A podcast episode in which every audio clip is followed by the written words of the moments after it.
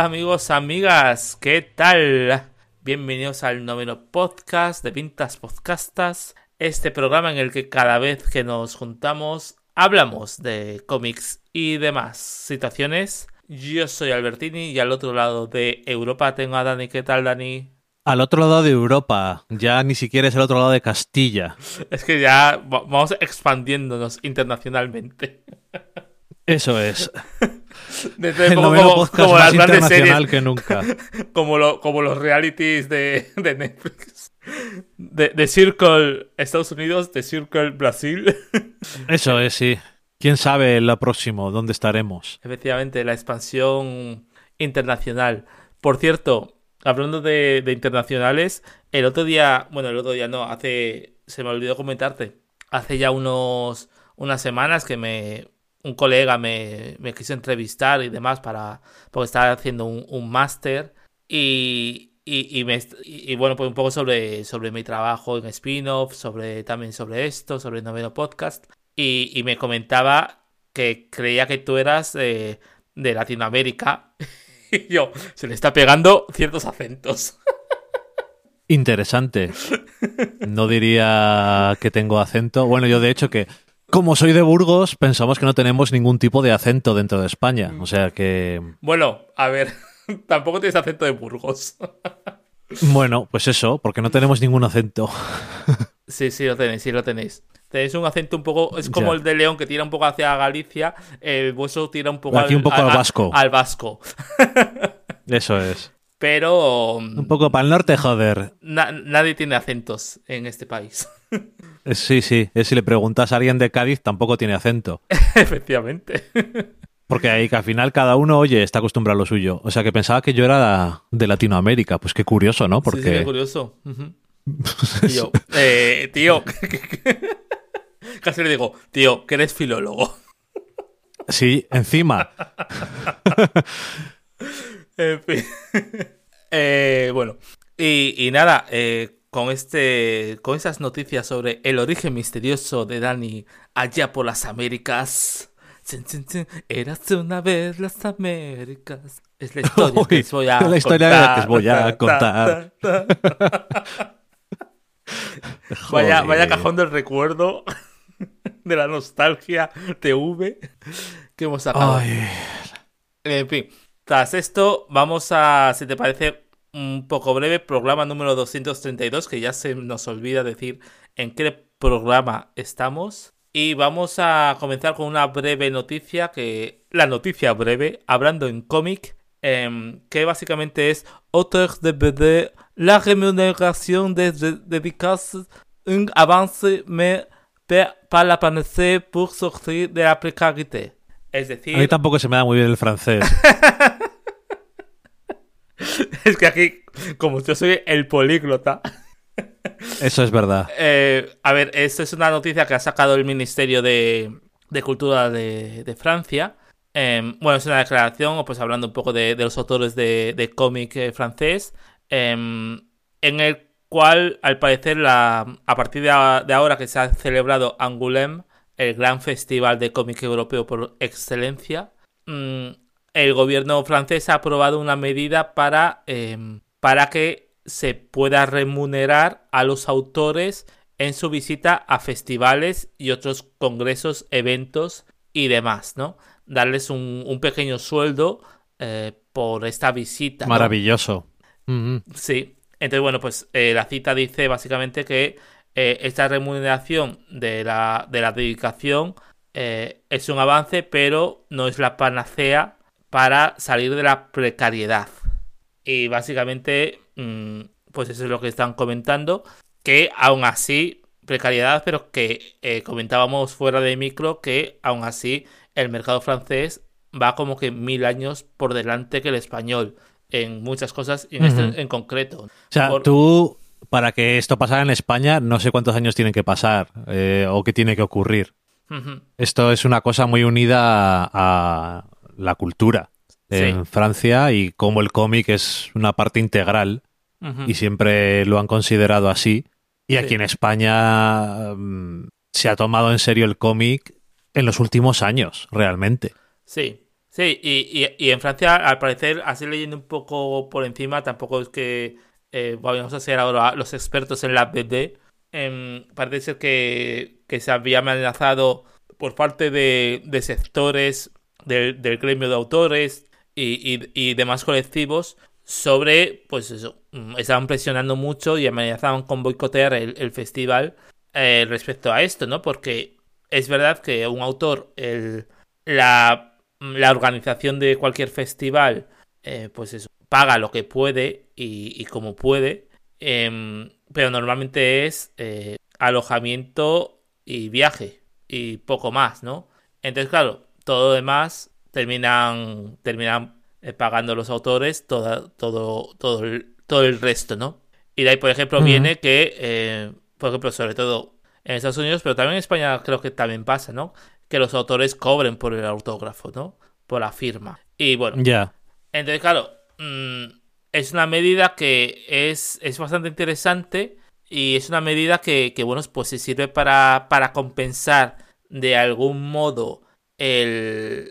que no deja de ser un trabajo, o sea, un autor si trabaja, su herramienta de trabajo es el lápiz y la, la mesa de dibujo y todo eso, pero no deja de ser, aunque te guste mucho viajar y, e ir de ciudad en ciudad, de festival en festival, mm, a ver, mm, por amor al arte mm, se hace lo justo y necesario, también te digo. Bueno, eh, tú ten en cuenta que te puedes imaginar con todo esto de la pandemia el gusto que le ha dado a la gente que trabaja en el mundo audiovisual lo de no tener que estar todo el día viajando para dar entrevistas. Efectivamente. Y hacerlas desde su, desde su casa. y ahora ya como que se ha instaurado el tema del junket online. Y mira, agradecido. Bueno, no tanto, no tanto, no tanto, porque, porque me cuesta mucho entrar en esa dinámica, pero...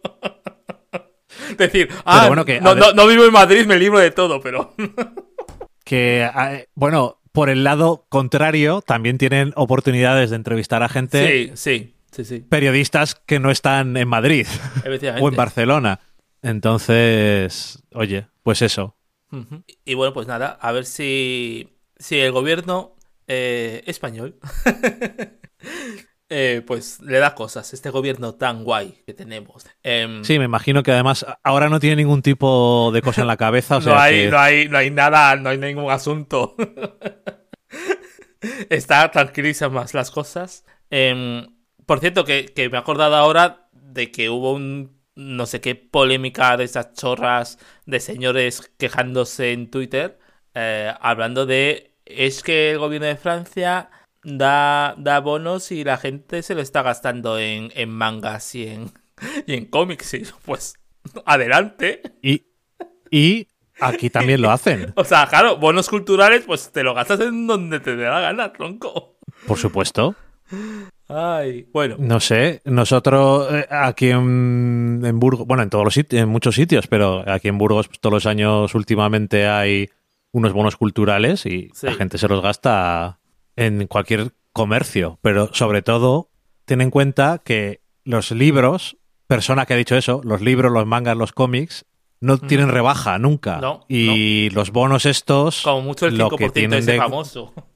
Eso, y 10 en Día del Libro y Feria del Libro, pero lo que tiene de gracia los bonos es que te están regalando dinero para que consumas. Sí.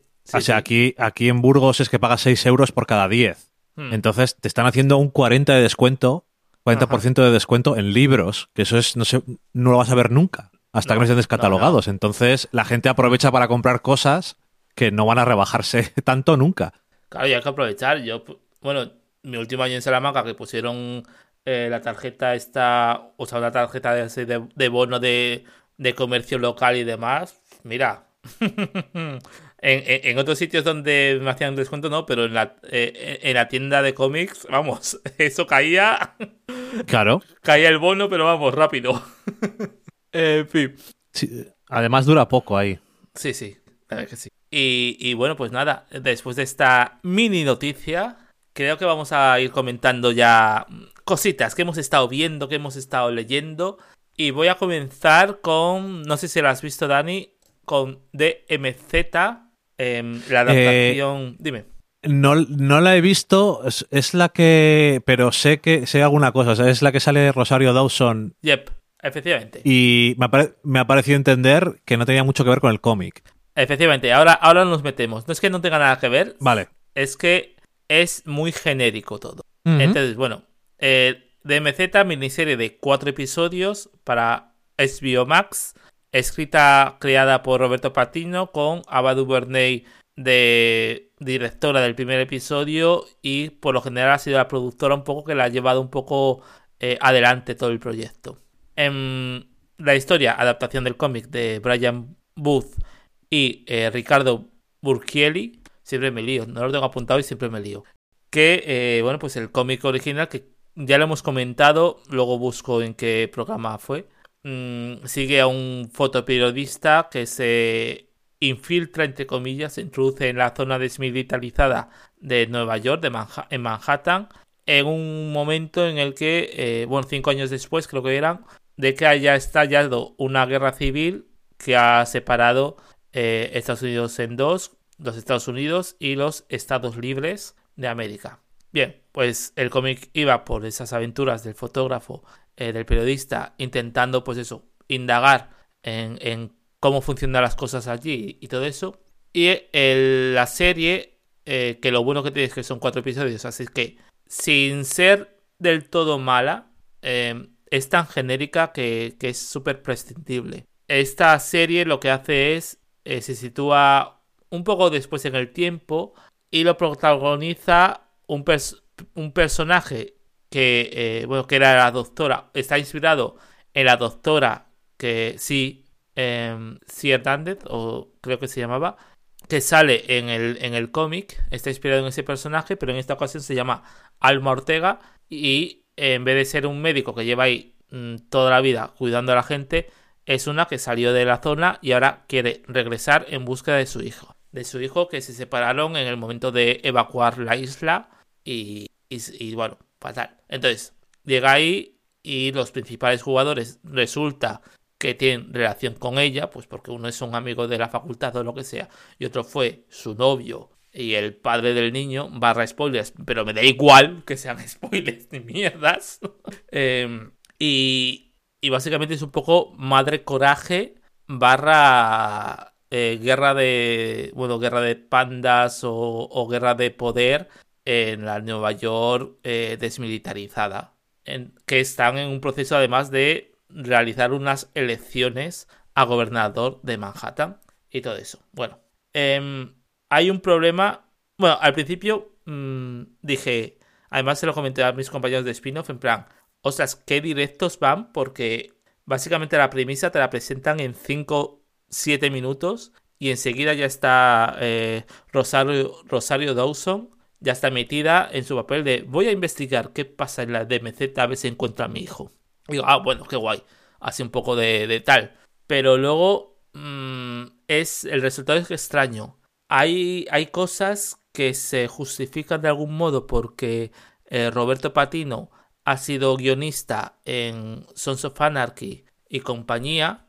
Entonces, el tono es muy, muy similar, extrañamente similar en, cuanto a no, tanto el tono, sino el estilo, ¿no? De, presentación de los personajes, de, cómo van sucediendo las cosas. Mm, pero más allá de eso, más allá de tener ese toque de acción, ese toque de drama, ese toque de tal, el resultado es muy, muy genérico y no tienes en ningún momento la sensación de que estás, ah, en una zona desmilitarizada, no es esa eh, Nueva York desolada que nos presentaba Brian Booth. Esto parece que en cualquier momento te van a salir los de los de eh, In the Heights. es decir, es como que un extrañamente vivo todo. Eh, dices, eh, si están aislados, ¿cómo es que cómo es que tienen tantos recursos esta gente? Que bueno, pues a lo mejor es que hay contrabando y demás, pero tampoco te explican cómo funciona el mundo. no te da como que en ningún momento tienes la sensación de que sea un mundo eh, entre comillas, posapocalíptico. Entre comillas, lo digo muy entre comillas porque esto lo, tuve discusión en plan, esto no es ni posapocalíptico, ni distópico, ni, ni mierda, ¿sabes? Quiero decir, que es que cualquier episodio, por ejemplo, de, del cuento de la criada, te da mayor sensación de que estás en una zona de. en un sitio de peligro o un sitio malo y que ha habido una mm, catástrofe allí, una guerra, que los cuatro episodios es. Entonces, muy decepcionante a mi, a mi parecer. Pero es porque no se han gastado pasta o, o es el planteamiento que al final son cuatro episodios y va mucho al grano pero no tiene, no tiene tiempo para profundizar. Yo creo que es más el planteamiento, pero no creo que sea porque no tengan tiempo para profundizar ni, ni, ni nada. Es que tampoco les ha interesado profundizar. De repente se ha convertido eso en un drama familiar con, con, con bandas, con, con peligro de, de oye, pues eh, ten cuidado con esta pandilla de los chinos. O oh, pum, pa, pum, pim, pam, fuera. Cosas de esas. Em, y entonces, claro, te quedas en plan, pues nada, pues ya está, otra serie más y, da la sensación de que es más un drama, pues lo que te he dicho, un, un Sons of Anarchy que, que de MZ. bueno.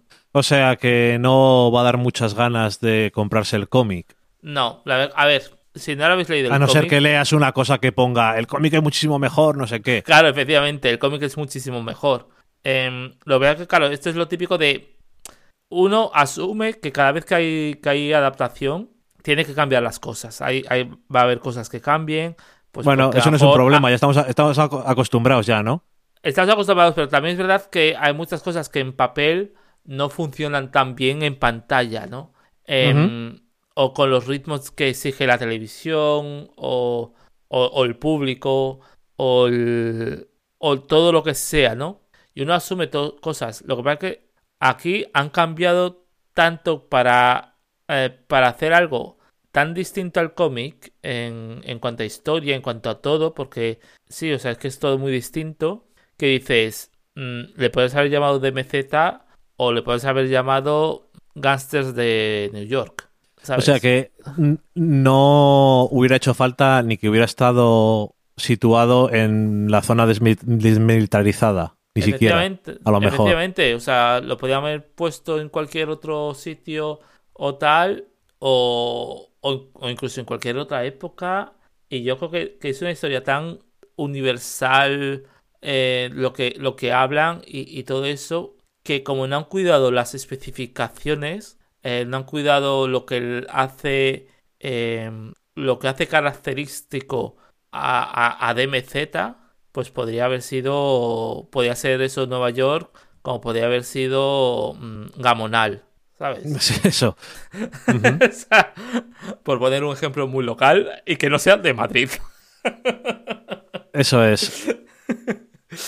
Eh, es eso, ¿no? Entonces, porque más allá, luego, más allá de, alguna, por ejemplo, ¿no? Lo que dices de, de la Segunda Guerra Civil y demás, más allá de, de algún diálogo sobre esto y que, claro, tienen que cruzar una frontera eh, para pasar una zona desmilitarizada y se tienen que eh, inviscuir y, tal, em, que no te vean los guardias y demás.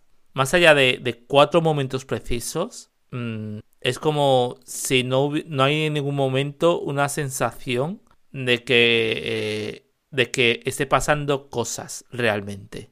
Hmm. Bueno. Y bueno, ahí está. Hasta aquí mi, mi crítica del señor DMZ. Y, y bueno. Vale, pues para cambiar totalmente de tercio, comentar. Eh, bueno, un poco así general, casi dos cómics, pero uno en concreto, eh, Bill Rayos Beta, Estrella Argentea, de Daniel Warren Johnson, que también hizo Wonder Woman Tierra Muerta, y ha hecho alguna cosa más, Extremity. Y desde luego, otra cosa no se puede decir de este autor. Eh, tiene claro cuál es su estilo y cuáles son sus, sus fuertes. Y en cuanto ves eh, su dibujo, sabes que es él. Que es, eh, no sé, es un estilo muy, muy concreto, que no es que sea la cosa más original del mundo, pero simplemente que hoy en día no hay nadie que haga este tipo de dibujo que casi ilustra la suciedad y el salvajismo y eh, la, el dinamismo que tiene y la energía que tienen las viñetas. y, y, la verdad es que eh, visualmente todas las cosas que he leído suyas eh, son muy llamativas. la gente suele criticar que tampoco tiene más allá, y a lo mejor es cierto. Mm, en cuanto a historias y tal, no tiene demasiadas sorpresas. Ni Wonder Woman Tierra Muerta ni Bill Rayos Beta pero en este caso, aunque suele ser derogativo decir que es estilo sobre sustancia, eh, yo creo que la sustancia que tiene está tan unida a, la forma que tiene de, dibujar Warren Johnson que al final lo lees como... se lee como muy bien. Es como fluido, entretenido, se lee rápido y, y oye, lo que no lees rápido, pues es para pararte a, a lo mejor a ver algún detalle. Y siempre se lee bien porque tiene muy, muy buena narrativa, siempre tiene alguna alguna elección así como un poquito más interesante, que no es la típica. Y, y aunque me repita, pero es eso, es esa, por decirlo de alguna forma, esa suciedad, esa, eh, esa suciedad y esa esa energía cinética que tiene todo lo que hace. Todo es como que tiene una energía que va, va a explotar en algún momento. Y algunas veces, pues hombre, sí que estallan las cosas, pero cabezas y tal, porque son bastante. es bastante violento. Aunque digas, pues Bill Rayos Beta y Wonder Woman no parece. O sea, en teoría sí, pero son cómics de Marvel y DC que a lo mejor tampoco normalmente suelen ser súper violentos, pero eso, su estilo es muy. se da mucho a eso. Y yo lo recomiendo. Si os llama la atención cuando le echáis un ojo el estilo de dibujo que tiene, yo creo que se lee muy bien. Y, la verdad es que lo disfrutas el tiempo que está. Igual no te deja pozo, pero siempre está bien, sí. Pues voy a apuntar el de Bill Rayos Beta. Sí que leí. Es, creo que el primer, el primer volumen de Wonder Woman Tierra Muerta, porque es de estos de. Si no me equivoco, son tres. ¿O cuántos son? Eh, este son dos, extrañamente. Son dos. Vale, pues eh, eh, he leído el, primero y, la verdad que me, me, atrajo mucho la premisa y el dibujo sobre todo, ¿no? Y es verdad que, puede ser que no vaya muy, mucho más que sus cosas, pero bueno, se deja leer muy bien y a veces no necesitas mucho más, a mi juicio, digo yo. Sí, mm. y cuando eso, cuando la acción y, y lo que estás viendo pues es eh, atrayente y entretenido y, siempre está pasando algo en la página que es interesante. Y luego la otra parte, pues, aunque es básica y se centra mucho en cosas que a lo mejor, pues eso, son muy, muy trilladas de base, porque son, bueno, eh, eso, que no intenta darle la vuelta ni reinventar nada, pero que a veces tampoco importa. O sea, tampoco hace falta hacer eso siempre, ¿no?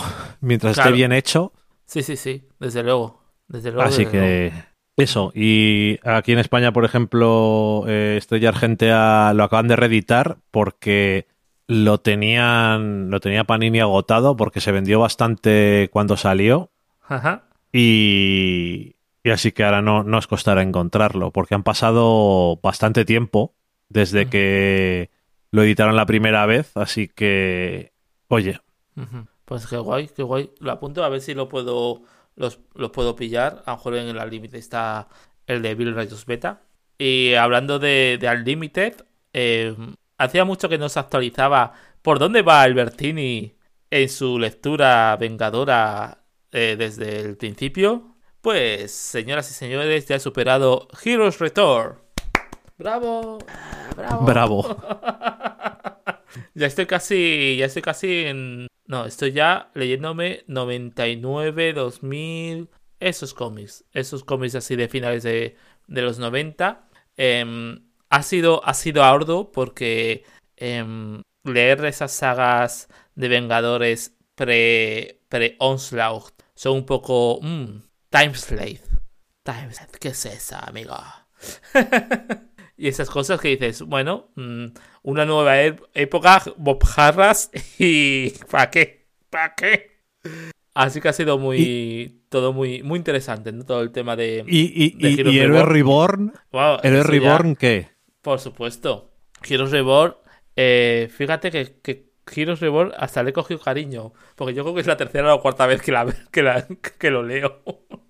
Que te iba a decir que mm, si después de leer, porque las cosas previas a todo el Reborn y el Return, que después de el Return, eh, que es pues eso, los 2000, el comienzo del 2000, eh, es un poco renacimiento del universo Marvel. Sí. Aunque justo al principio de eso también está Thunderbolts. Sí.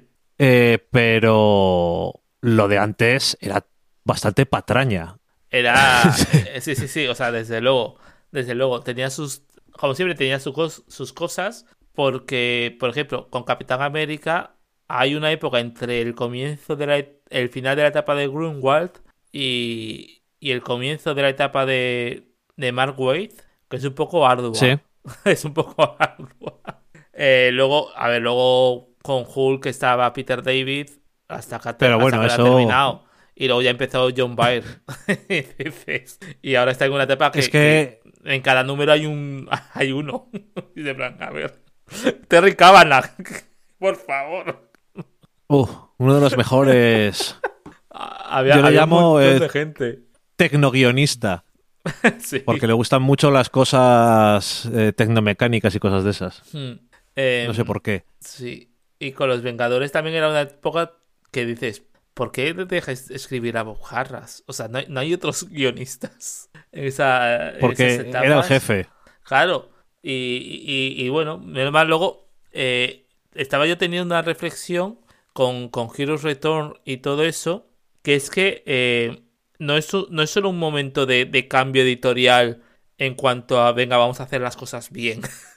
de poner a, gente, bueno, a Kurt Busiek, a eh, a Mark em, o sea, gente, pues eso, o sea, como que querían hacer una cosa bien, tenían muy buenas intenciones, pero sobre todo el tema es que son cómics que eh, ya hemos hablado alguna vez de cómo importa el tratamiento del color y aquí eh, se ve mucho, se ve mucho que querían decir vamos a entrar en una nueva era en ese sentido, ¿no? De cuidar más el color, de cuidar más la estética del cómic. Eh, y es, es extraño. Está muy bien, pero es extraño ese, ese contraste con los cómics de, dos años antes. Y es un poco más. O ya no sé si me falla la memoria, pero es como que fuera un poco más eh, claro, brillante, o no sé cómo decirlo, o menos oscuro, sucio. Sí, sí, yo como que, que estaba transicionando de los 90. Sí, es todo, pues, no sé si menos oscuro o más claro, como tú dices, pero yo creo que es más matizado. Eh, eh, en vez de usar más mejor los matices, eh, todo eso, y el resultado es, es más claro, menos, menos sucio todo. Estaba bien.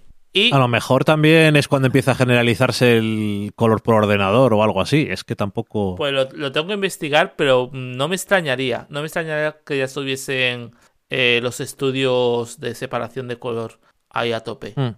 Y todo, y de, coloración, bien. Eh, lo tengo que investigar porque mm, no me he fijado, pocas veces me fijo en los créditos. Más allá de, de quién escribe y dibuja. Pero, pero sí, me tengo que fijar. Em, hablando de, de, cosas, hablando de esta época, eh, dije, mm, si en estos años 1999 comienza Tierra X, Earth X. Y dije, pues me la voy a. me la voy a releer. Que yo creo que no la releía desde que lo sacó Forum hace 20 años. No, sí. Una cosa así. Además, eh, me acuerdo yo que eran. Estos eran grapas, pero que eran como grapas deluxe.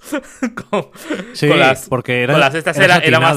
Sí, era muy satinado. Era, era además era más, más grueso, menos, eh, menos papel. Era más...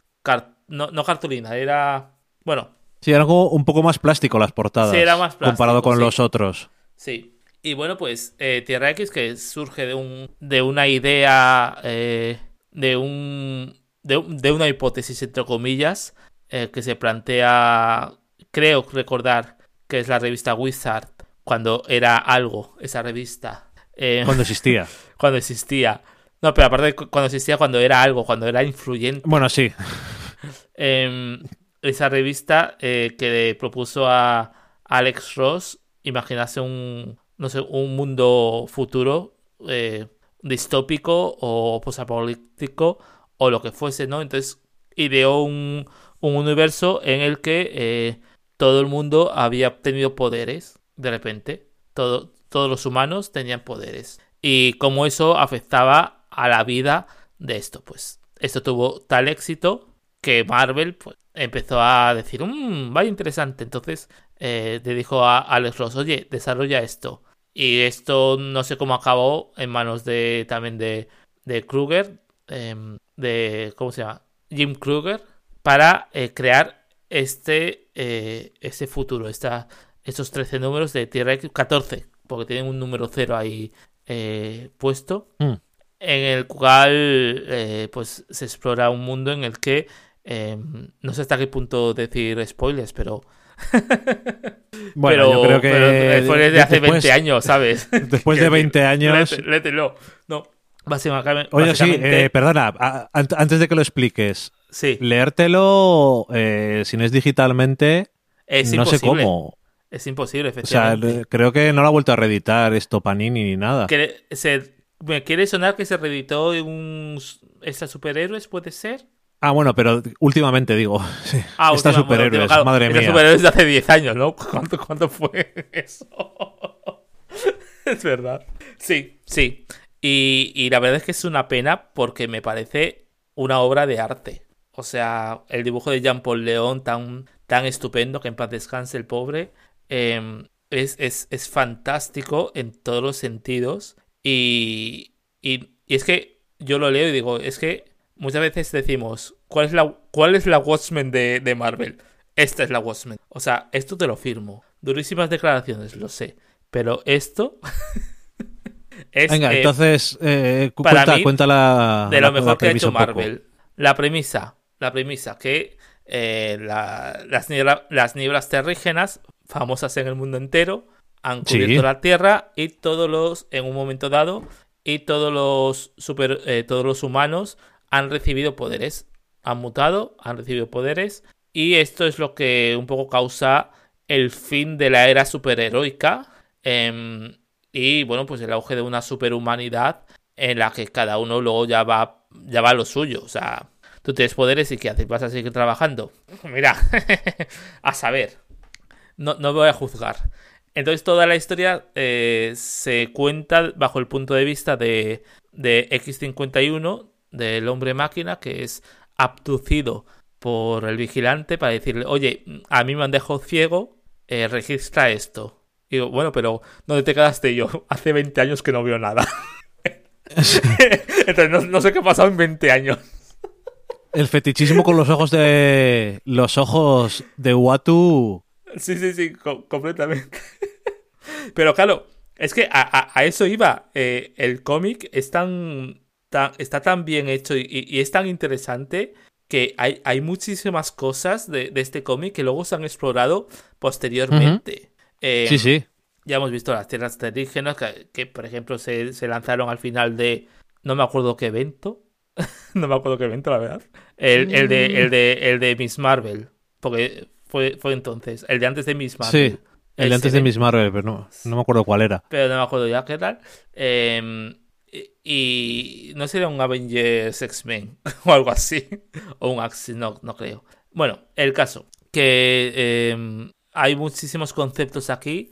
Y, bueno, pues vamos viendo, por ejemplo, a, Peter Parker ya retirado de plan, mm, ¿qué hago yo con mi vida?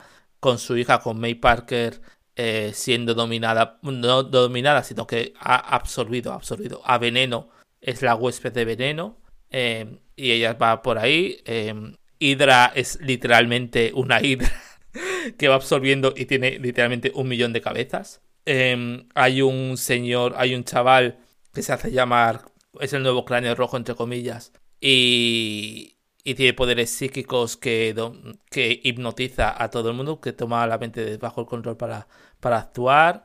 Eh, por otro lado están los inhumanos intentando ver qué ha pasado. Eh, y Reed Richards que se refugia en el castillo de muerte. Y, y, también con la pena porque cree que todo esto ha sido culpa suya, ¿no? Entonces, todo esto de la plaga X, eh, que se llama, pues se va, se va explorando. Em, me, o sea, ya, te he dicho, me, encanta el, cómic.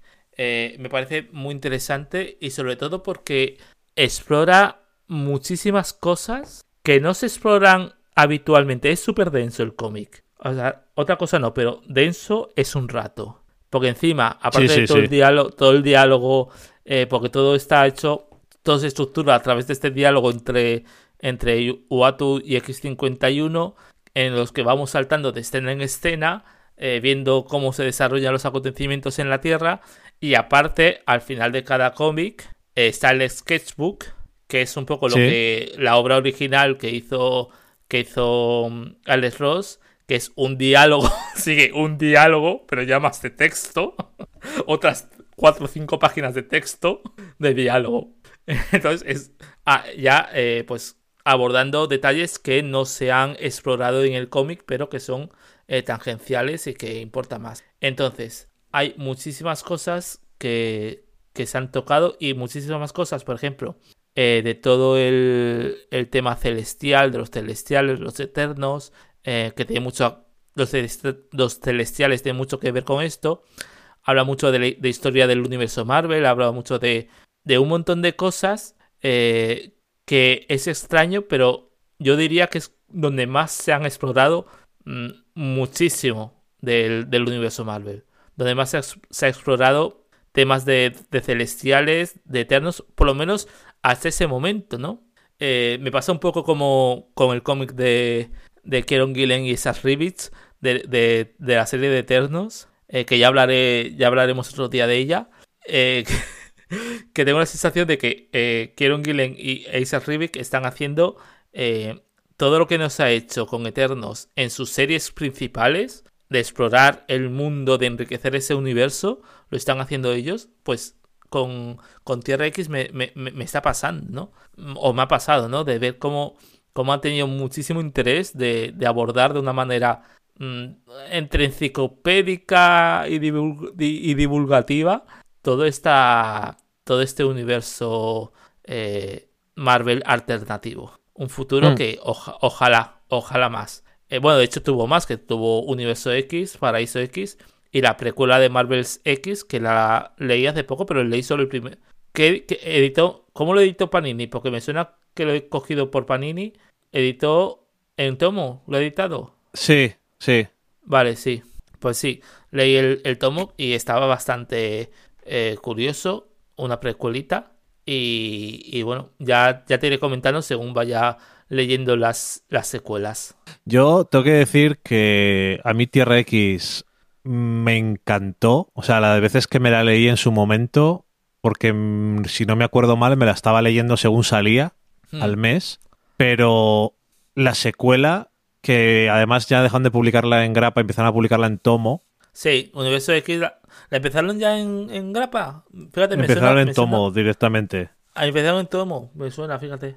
Le tengo el primero y no me gustó. Ya directamente el primer, leí el me acuerdo que me leí el primer tomo y dije, ya, no, no me compro más. Sí. No, me terminó de gustar. Y, pero esto sí, a ver si lo editan un día en uno de estos tomos que hacen ahora eh, gorditos en Panini, porque yo creo que es una cosa que quien no se la haya leído merece la pena y además no se queda vieja porque es un what if, o sea, queda lo mismo. Sí, sí, sí. Lo que dices tú es que se adelantó mucho a su tiempo, que estaba mirando eh, a ver si conseguía encontrar lo otro. Eh, el evento se llamaba Inhumanity que yo ni me acordaba que ni había existido. Eso. Era una de eh, las eh, consecuencias de, de, Infinity. Una de las consecuencias de Infinity de, ah, de Hickman en Vengadores. Y. Y esto sí, yo juraría que esto era de lo de Mac Fraction, ¿no? O por lo menos, perdón, eh, empezó con el número uno, lo escribió Mac Fraction. ¿Ves? Sí, sí, y luego dejó de escribirlo. Mm. O sea, esto fue bastante regulero. Sí, o sea... Porque era, era un número uno y dos que hizo McFraction con Coipel. Y luego lo demás eran todo eh, números tie-ins y yo qué sé, el número uno de mm. Vengadores Inteligencia Artificial, el número uno de Vengadores Reunidos, el número uno de Indestructible mm. Hulk, el número cinco de Iron Man, no qué sé, eran todo eso, one shots y demás. Mm. Pero si no me acuerdo mal, esto fue una de las razones por la que Matt Fraction dejó de escribir en Marvel, porque no le dejaban hacer lo que él quería. Pues puede yo ser. Creo que lo Yo creo, creo que esto me suena haberlo comentado contigo, esta, esta colección. Eh, creo que sí. Ah, colección entre comillas. estamos hablando de, hace 25 años y 5 programas, pero... Esto eh, es 2000, 2013. 2013, o sea, hace 8 años, sí, 9. Eh, pues sí, probablemente lo, hablaríamos. Eh, yo, yo creo, pero fíjate, yo creo que, que con Inhumanity, más que evento, fue, fue tipo mm, lo que se llaman, lo que llaman ellos, ¿cómo se llama? Eh, el inicio de etapa, ¿no? Que siempre lo hacen con un poco de, mm, como cuando hacían luego con Marvel, joder, se me, se me están yendo todos los nombres. Ah, ¿cómo se llama? Yo creo que esto. Eh, o sea... las nuevas eras de Marvel que siempre las titulan de algún modo y dicen, venga, eh, y hacen un número especial para ello. Sí. Pues esto creo que Inhumanity estaba en ese, en ese rollo. Es que coincidió con eso, pero también hay el número 5 de Iron Man, el número 3 de Nuevos Vengadores. O sea, era un poco casi estilo eh, Secret Wars 2, que era pues donde salía. Sí. Y había eso, un par de números de Fraction y, yo es que tengo la idea de que lo, comentamos y comentamos el comienzo de la etapa de Inhumano de Charles Soule, pero eso igual no, eso ya no lo tengo tan claro. Pero lo otro de eso sí que me suena, sí. Hmm. Bueno, yo que sé. Sí, sí, pues mira, Inhumans y de Charles Soule, tal, tal, tal, Inhumanity 1 y 2, Mm, curioso, sí, sí, sí, señor. De Patrulla X de Bendis. Es que. Mm. Vaya, vaya etapas, vaya etapas. en fin. Eh, bueno, eh, yo te he de decir que, cada vez que, que lo que comentabas, ¿no? De, que no, he envejecido nada, y yo cada vez que he terminado un... Porque he tardado como que una semana y algo en leerlo entero del tiempo que he tenido. Em, pero cada vez que terminaba un, uno de esos, dices, es que qué, bueno es, qué puto bueno es este cómic. Es que, o sea, es lo típico que dices, es que no quiero que termine. eh, me, has dado, me has dado ganas de releérmelo. Joder, pues eh, relétero y, ya me dirás. Pero es que, no sé, me ha gustado muchísimo esta relectura. No sé si es por eso, porque hacía 20 años que no lo releía, que no lo leía, pero, pero vamos, en fin. Guay. Mm. Y, bueno, yo creo que ya para terminar, hablando de eh, etapas así en el futuro y que comienzan, em, voy a hablar brevemente del Hulk de Donny Cates y Ryan Otley, que acaba de salir en, España. ¿Por qué número van? ¿El 1 o 2? Eh, la grapa 2 sale dentro de una semana o así. Vale, sí. más o menos porque como los leo por, por Unlimited, pues más o menos tengo, tengo ahí la Unlimited pues. va Unlimited va más o menos al ritmo de España. Sí, sí, son unos cuatro meses, cinco, no sé cuánto, pero vamos. Tres, cuatro, normalmente. Sí, pues eso. Mm, y, y Inferno, por cierto, Inferno de X-Men. Van por el 3 aquí. Van? Por el 3, igual. Por el 3. vale, pues perfecto. Y, bueno, pues es una nueva etapa de, Hulk, después de todo lo que pasó con, con Immortal Hulk, pues una especie de borrón en cuenta nueva. Eh, con, porque claro, luego dices, vaya, vaya papelón sustituir al, al Ewing, ¿sabes? con todo lo que ha hecho. Vaya papelón. Es como cuando terminaba la etapa de... ¿Qué etapa fue? Bueno, la de las de Daredevil de, de Bendis, que de repente eh, decía, no puede caer más en el fondo de, la miseria humana eh, de Daredevil y, y, de repente venía Bruce Baker y decía, pues toma más. a, a, Matt Murdock siempre puedes contar que le pueden meter más en la miseria. Efectivamente. Eh, que por cierto, eh, luego otro, otro día hablamos de, Daredevil de, de y John Romita, que es, bueno. produce también otro tremendo, otro buen contraste con el de, con el de Miller. Pero bien, sí, eh, muy curioso. Bueno, eh, esa etapa eh, parte de una premisa muy, muy interesante, em, que es que ha, habido, ha habido una catástrofe que, que no se sabe exactamente qué ha pasado, del que presuntamente es responsable el señor Hulk. Em, que vaya, pues andan los Vengadores así viendo qué, está pasando y descubrimos que eh, de algún modo eh, Bruce Banner está en control completamente y literalmente de Hulk a modo de una, de una nave espacial. Entonces, él controla la, el Hulk físico, ¿vale? Está en su mente, no sé, tal, eh, controlándolo todo con él y usa eh, para, para em, de carburante, de combustible, em, un Hulk, eh, la psique de Hulk y de Cabrea en un, apartamento, en un apartado de la nave, en, la sala de motores, entre comillas. Bueno, de hecho la llaman así, em, en el cual pues Bruce Banner le tiene puesto como una especie de, simulacro continuo, de peleas continuas con con ejércitos, con supermonstruos, con sus supervillanos, eh, con, bueno, con cualquier persona que te puedas imaginar, ¿no? Y, y la verdad es que es un concepto muy curioso, em, muy, muy loco si lo piensas, muy, pero, pero muy interesante. O sea, a mí la verdad que me ha gustado bastante esta nueva, este, este concepto, bueno, sí, ¿vale? Que puede estar más aceptado, más tal. Mm, me chirrían ciertas cosas, ¿no? Sobre exactamente cómo funciona todo y, y tal. Pero por lo demás, eh, creo que Ryan, uy, Ryan Goldie, sí que también lo hace muy bien. Pero eh, Donny Cates está haciendo un muy buen trabajo, es muy buen guionista y cada vez que ha tocado un cómic de Marvel eh, ha sido maravilloso. Me tengo que leer crossover, no sé si lo has leído. Em, no. Pero tengo, tengo ganas de, leerlo porque eh, le he visto muy buenas críticas. Y con esto, pues también tengo ganas de, ver qué tal, qué tal está. Eh, qué tal sigue todo esto. Porque por lo menos los dos números que he podido leer em, han sido muy, muy vibrantes. Eh, han, molado mucho. O sea, ya sin, sin hablar en lenguajes.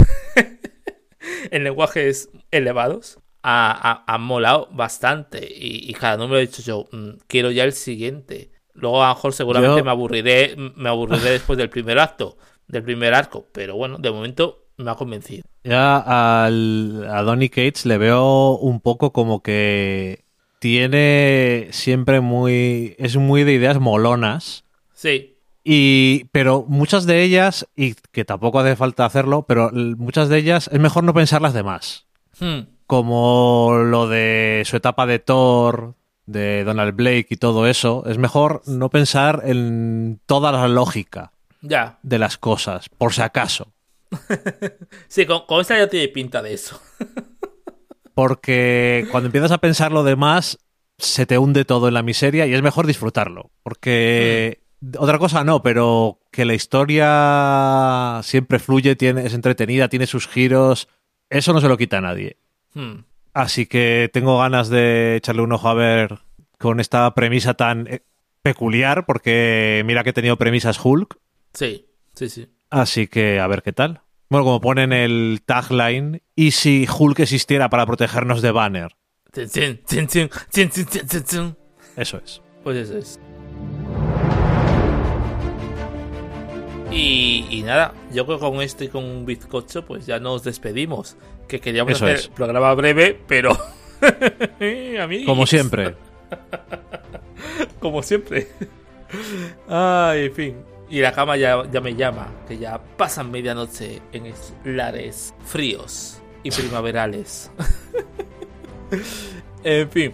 Y bueno, pues nada, nos despedimos hasta otro programa. Eh, intentaremos pues grabar con, con una asiduidad decente. Y de momento lo vamos cumpliendo. a saber. Oye, poco a poco. Poco a poco, poco a poco. Truputi por truputi. Lección de lituano que significa poco a poco. Mm. Em, pues nada, eh, con esto nos, bueno, pues nos vamos. Así que un placer, Dani. Un placer, Albertini. Hasta luego. Adiós. Esto ha sido una presentación del noveno podcast.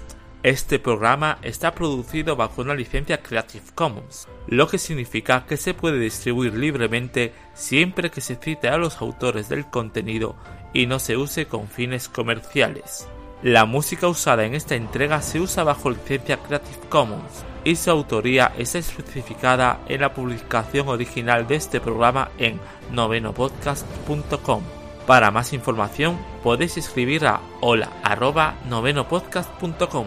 Gracias por escucharnos y larga vida al cómic.